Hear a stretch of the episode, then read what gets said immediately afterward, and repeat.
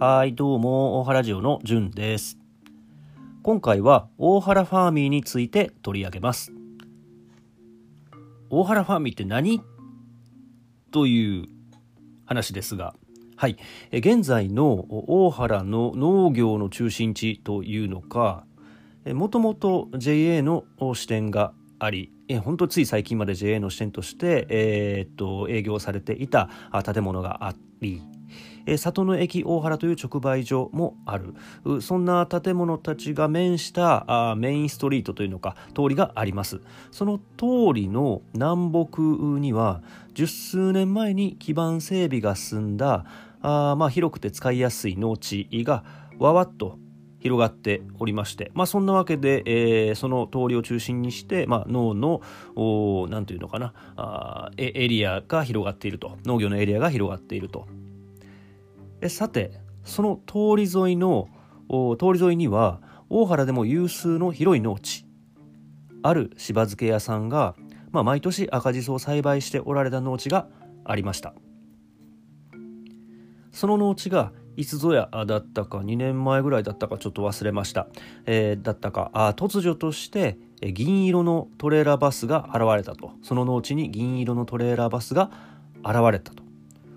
うわわなんだろうこれはと里中の人が、まあ、少なくとも里中の農家はうんそのトレーラーバス見てびっくりしていたと。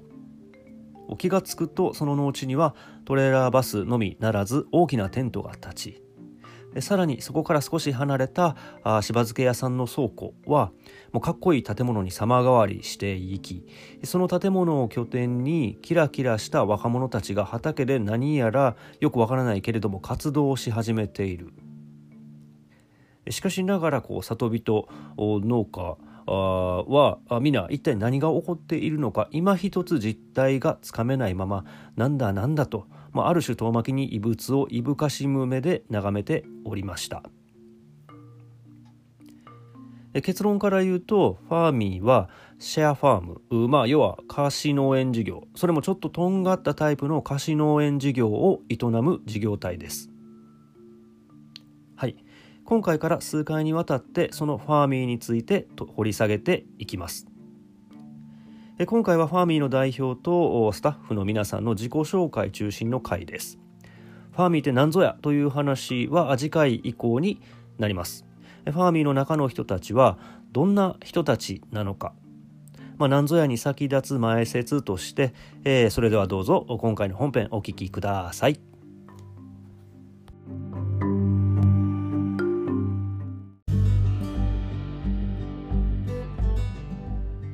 またいつもの収録のスタジオ出て、ある場所に来て今収録してますが、その前にそのある方々を今日ゲストにお迎えしていろいろ聞いていきたいなと思ってるんですけど、えその前に、えーパーソナリティとしてあの僕と一緒に受け手側で話聞いてくれるお二人を紹介したいと思いますけれども、じゃあおなじみのさっちゃん、ちょっと紹介お願いします。はい。いつもありがとうございます。マッパードの細井聡です。今日もよろしくお願いします。ありがとうございます。はいどうですか？今日は雨ですけど。今日は雨だったので何もしてません。毎日忙しい。そろそろ畑も始まってバタバタしてると思う。そうですね。あと、消防の練習とか、あ、来たね。いろいろ、新年度が始まったので、バタバタしてます。そうですね。はい引き続き PTA の方でもね。PTA 会長と。やることが多い。やるこはい。そんな、サッチをまた相変わらず、あの、引き込んでしまって申し訳ないなというところですけど。いえいえよろしくお願いしますよろしくお願いします。えっと、じゃあ、おじお願いします。はい、はじめまして、おじいです。えっ、と、この春に、あの、兵庫県から大原に使用してきました。で、あの、まだ何もやってないんですけど、あの、今日はいろいろ教えていただこうと思ってます。はい、ありがとうございよろしくおます。願いします。なんかあの、僕やさっちゃんとは、あの、農業始めた頃ぐらいからのお付き合いをさせてもらっていそうて、ですね。その頃は、えっと、ダンサーか、なんかそんなことをされてダンスやっですね。て、マネージャーやってて、イベントをさっちゃんの方でやらせてもらって、うん。うん。いろいろ、ヨガと食事をさせてもらったりそうでしたねました。はいい、ろいろはい。やりましうん10年以上前の話です。は直近は兵庫県に地域おこしかなんかで行かれたんですね。地域おこし協力隊で兵庫県の宍粟市というところに行っていておそこで村づくりのお手伝いとかお米作りとかはいはあの覚えてきましたい。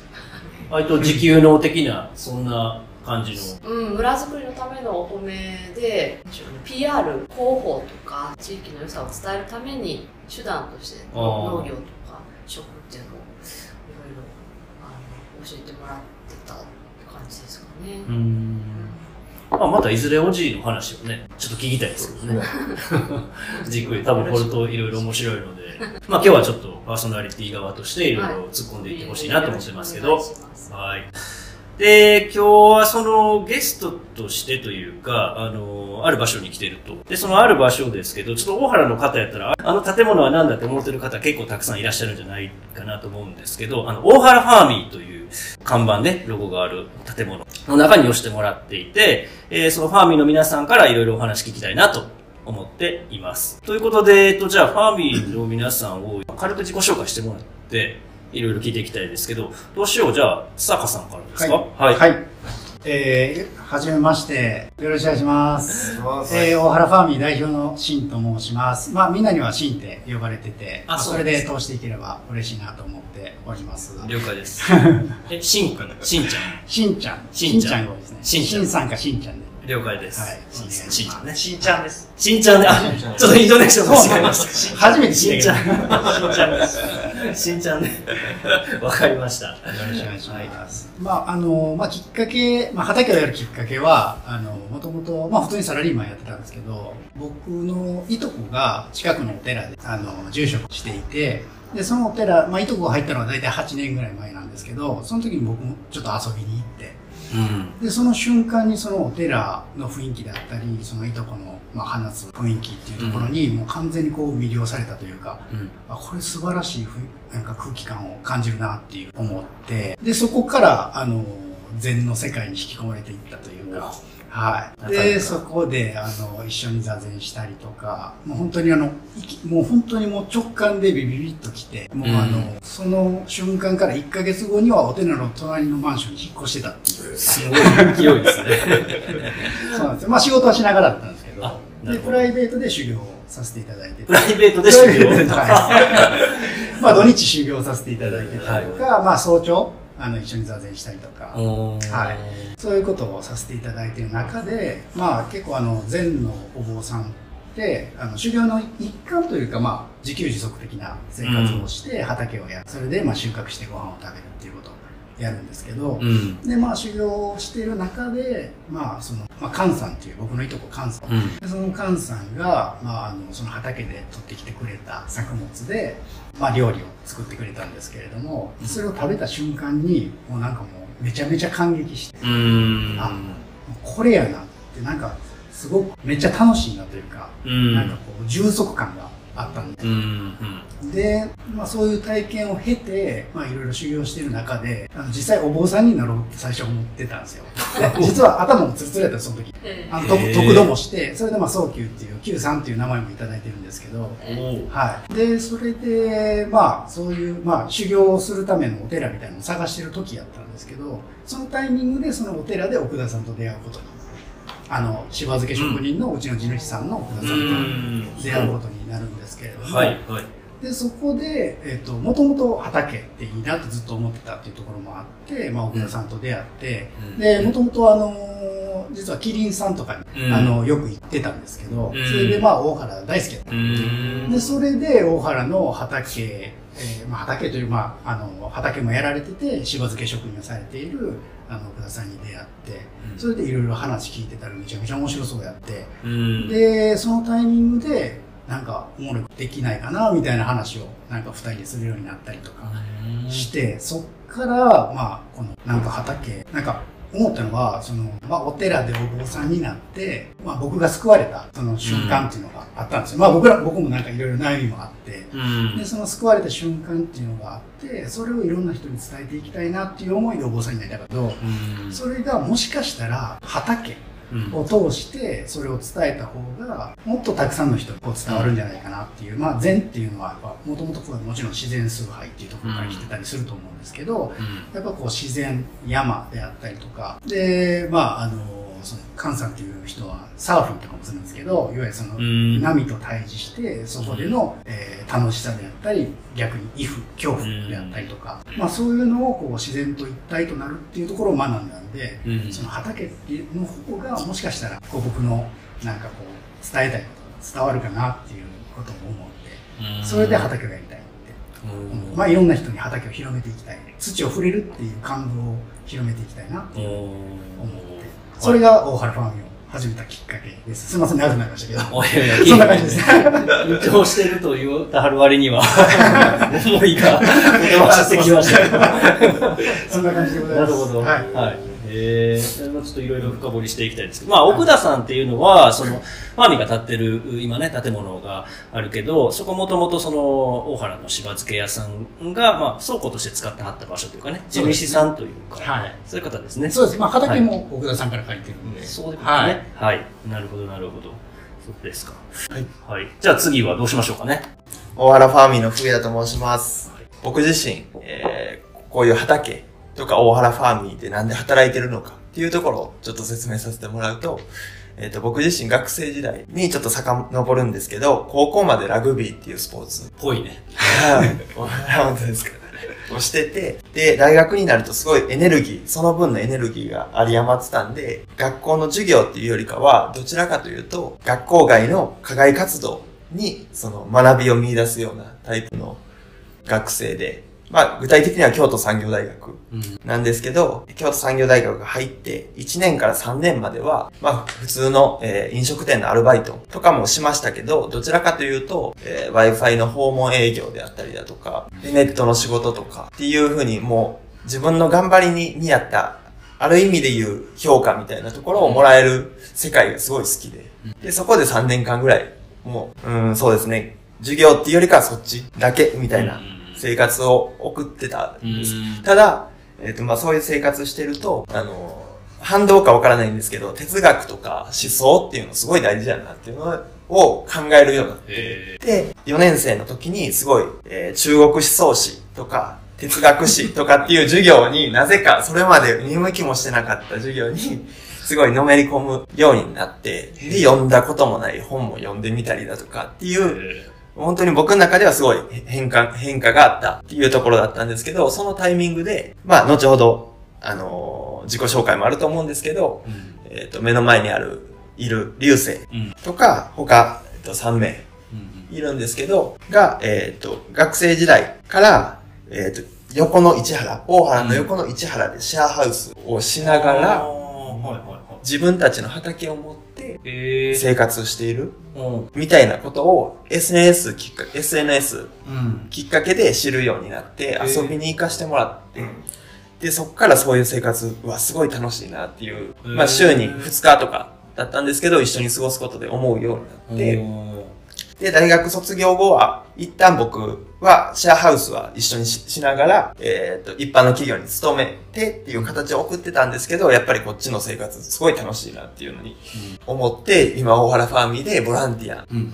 でアルバイトを経て、今しっかり働かせてもらっているっていう。へ今正ー社員で。はい。はい。二人とも正社員。はい。うんうんうん状況です。で、まあ、引き続き哲学とか思想っていう分野もすごい好きっていうのがあるのと、まあ趣味で言うと、えっ、と、ラップっていうのを今力入れてやってて、うん。はい。で、5月28日にそのライブも決まったんで、うん。はい。一応、あ のお知らせしときます。なんかそういう人多いんですかね？なんか学生ぐらいの農業、シェアハウス、みんなでやるみたいな。農業はそんなに身近じゃなかった？僕らの時はね、なんかすごい身近にあるんやなと思いましたね。まあまあ話広げるけど、広げたいけど。じゃあその前に、流星君、はいはい、お話聞きますか。はじめまして。あ流星と申します。まあ僕はずっとサッカーしてました。あの、うん高校卒業まで。まあ何も考えずに大学に入ってしまって、なんか特に就職したいとかはなかったん、な、なくてもともと。なんかその時は漠然となんか自分のやりたいことをやっていきたいなっていう感じで、まあ最初の3年間ぐらいは特に何もせずに、まあ過ごしたんですけど、まあ3、3年生の秋ぐらいか、えー、にまあ自分を見つめ直す機会があって、で、まあ自分何したいかなと思った時に、まあその時すごい洋服好きやったし、なんかデザイナーとかいいなとか、うん。その大学辞めて服飾大学通おうかなとか、うん。なんかいろいろ考えてたんですけど、まあそれこそさっき風也が言ったシェアハウスする、あのまあ大学一緒の友達なんですけど、うん。まあ、大輝っていう、まあ今ここでも働いてるんですけど、ああそうなんで、となんかまあいろいろ話すようになって、なんかまあそのタイミングで、まあ、畑面白いなっていう、なんか、もともと物を作ったりとか、なんか想像することが好きやったんで、なんか畑って何でもできるんじゃんみたいなとこから入りました、もともとは。で、そっからじゃあ例えば自分で食を作って、えー、まあ、衣類だったり、まあ、住居、まあ、土壁とかにも応用できるな、みたいな軽いノリで、まあ、畑したいなってなって、えっとまあ、土地を探し始めたんですけど、まあそのタイミングでなんか出会う人出会う人が、みんなこう、自然栽培とか、うん。自然農法とか、うん。まあそういうオーガニック系の方ばっかりうん。にしか出会わなくて、で、もう、それと同時に自分のもう、その世界にどんどんのめり込んでいって、うんで、なんかめっちゃ面白いな。その循環、えっと、自然の循環っていうところが、すごい、まあ自分がしっくりきて、なんか今こう、なかなかこう循環しづらい世の中、いろんな意味で。だからこそ、なんかその畑が一個のきっかけになるんかなって言ってました。で、そこから自分たちで、まあ、土地を借りて、畑を始めていくうちに、もうちょっと広げたいなと思って、で、その、借りてる人に、大原行ってみたらって言われて、で、大原来た時に、まだここが、多分開業前とかやったんですけど、うん。たまたまそこで出会って、後ろすぐそこの目の前とかで出会って、で、まあその時に紹介してもらってっていうのが、今いる、そこまでの、今のまでの流れです。へえ学生がいきなり畑するってかなりハードルがあるように思うけどそそんなこともないんですか？流星君とか風也君って今いくつですか？僕23、23。23ぐらいの人って割とその辺全然身近なもんなんかね？いや、いなかったです。あの、周りにはいないあちょっと変わった方ってこと？はい、多分変わってるんですかね。自分たちが食べる分の野菜を作れたってことですか？えー、まあそれで生きていきたいなと思ってました。仕事にしたいなっていう。うんおーでも、本来の生産して売るっていうのがあんまり元から頭になくて、うんそうできたものを何か加工するなり、うんまあ、何にするかは決めてなかったんですけど、うん何かにしたいなっていう感じでした。いや、なんか、ファーミーとは何かっていう話をいろいろ聞きたいなと思ったけど、結局掘り下げたらそこに関わってる人の話聞くのはめっちゃおもろいなと、まあ毎回の話で。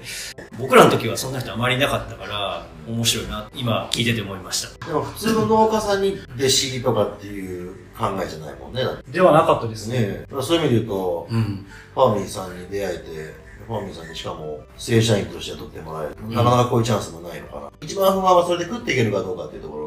そうだね。まあそういう意味では、その間口が広がってるというか、脳の間口が広がってて、10年、20年前と比べて、何らかの形で脳に関われるっていうのはね、すごいいいなとは思うけど、まあすごいいいタイミングでオファーに来てファーミーと出会って、うん二人はジョインできたってことですね。そうですね。最初から思ったんですけど、僕と考えてることがほぼ一致してたんですよ。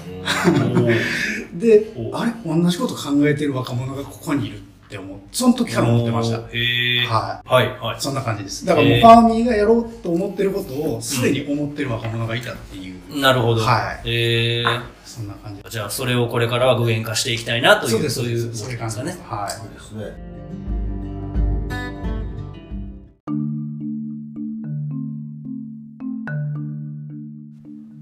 はい。というファーミーの中の人たちのお話でした。まあ、他にも数名スタッフの方がおられて、えー皆お若くて、えー体力が有り余っていそうで、あの非常に羨ましい限りです。まあ、思えば自分も18年ほど前、18年くらいなのかもうちょっと定かではありませんが、まあ、すごい前、彼らくらいの年の頃に脳と出会って、いつの間にやらその道を進んでおりますが、はあ、まあ僕のそんな話はまあどうでもいいんですけれども、はい、そんな眩しい人たちが何らかのきっかけから脳に関わるようになって、それぞれ脳に軸足を据えて自分たちの理想とする生き方というのか、まあ、そんなことをファーミンを通して追求しようとしているそのようですね。